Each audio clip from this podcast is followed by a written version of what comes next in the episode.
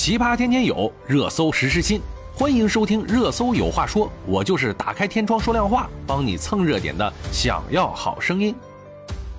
反诈民警老陈辞职下岗，背后偷笑的会是谁呢？到底是谁逼走了反诈民警？不知道那些键盘侠是不是还得刷一波存在感？前一秒发文叫好，后一秒发文叹息。我呢，出生在警察世家，爷爷是警察，爸爸也是警察。我呢？不是，但是我和老陈一样，从小也想当警察抓坏人。我自己啊没有机会，老陈呢被逼得放弃了机会。很多人一直认为警察是一个特别肥的美差，我可以告诉你，警察赚钱不多，甚至是可怜，人员编制严重不足，加班熬夜那可都是常事儿。我们越是放假清闲的时候呢，他们越是加班熬夜。而且啊，他们从穿上警服开始，就面临着各种未知的危险，同时还要面对各种人民群众的不理解呀。你们不理解的警察，做着你们也根本不理解的事情。我小时候的记忆里啊，经常过年的时候，爸爸是不在家的，在干什么？在上班呢？为什么要保证大家过年的平安啊？这些是有多少人能理解的呢？冰天雪地蹲坑抓人。马路边野地一趴一夜，键盘侠，你倒是都来试试呀！我们回来接着说老陈。我老实说，我一开始也有点反感老陈，因为啊，我觉得他有点做作，有点不干正事。可当我知道了现阶段，别说是穿着警服做自媒体了，就是警察个人账号都要在单位报备，而且大多是不允许有自媒体账号的。如果你想以警察身份直播连线，你可能根本就想不到会面对多少的阻碍，要写多少的申请，要多少个领导批准。老陈做到了，我顿时觉得这个人呢，他是真的不容易啊，也是真的为了人民财产安全煞费苦心。再说，有多少人是看了他的直播下载了反诈 APP，又有多少人是因为他免受了损失呢？有人质疑老陈是为了获取流量，我想说两点：第一，老陈的账号都是单位的，即便是个人申请的，那也是单位的号；第二，就是真的把这些流量给了这样正义的、为了大家都好的人，有什么错吗？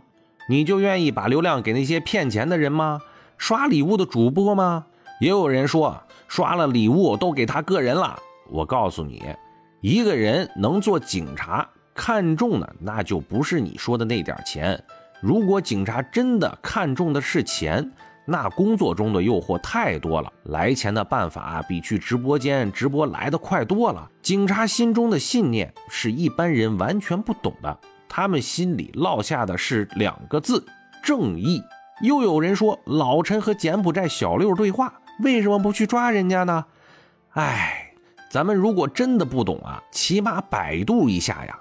百度现在不都语音了吗？小度小度，查一下警察能跨境抓人吗？哎呀，警察真的不是万能的，而且警察比老百姓要更严谨。况且是不是诈骗犯，也不是网友一句话的事情。你一句我觉得是真的，那就是真的吗？而且现在的警察破案都需要把嫌疑人做无罪人假想，何况老陈呐，一个公职人员在公职账号上胡言乱语，那可不行。说老陈全程笑，那不笑还哭吗？人家是给看直播的人笑的，也不是给小六笑的。我还是来敲一敲黑板吧。首先，任何一个警察其实并不怕什么网友给压力，那些键盘侠真的别觉得自己胜利了。如果害怕，就不做警察了。现实生活中，匪徒给的压力，给家人的压力，比键盘侠的几句话那可厉害多了。那老陈的压力来自于哪里呢？来自于单位的压力，单位的领导承受着各级领导的压力，因为无中生有的负面信息很可能断送一众人的职业生涯。但是他们什么都没有做呀，就躺枪了，这公平吗？不公平。他们都是老陈的战友，在战场上，如果老陈牺牲，保住了所有人，我相信老陈也会义无反顾地扑上去。这个就是警察，所以他骨子里是个好警察。他才选择辞职，选择脱去心爱的警服，保护了一众战友，却把终生的遗憾留给了自己。最后，到底谁笑了呢？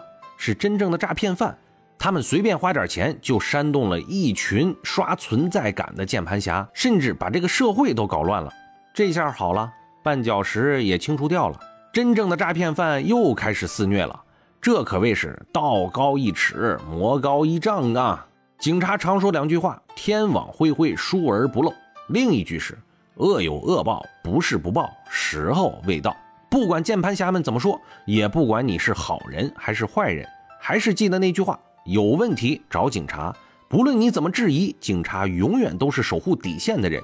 今天呢聊得有点不太开心，大家呢多多见谅。感谢收听热搜有话说，我们明天见。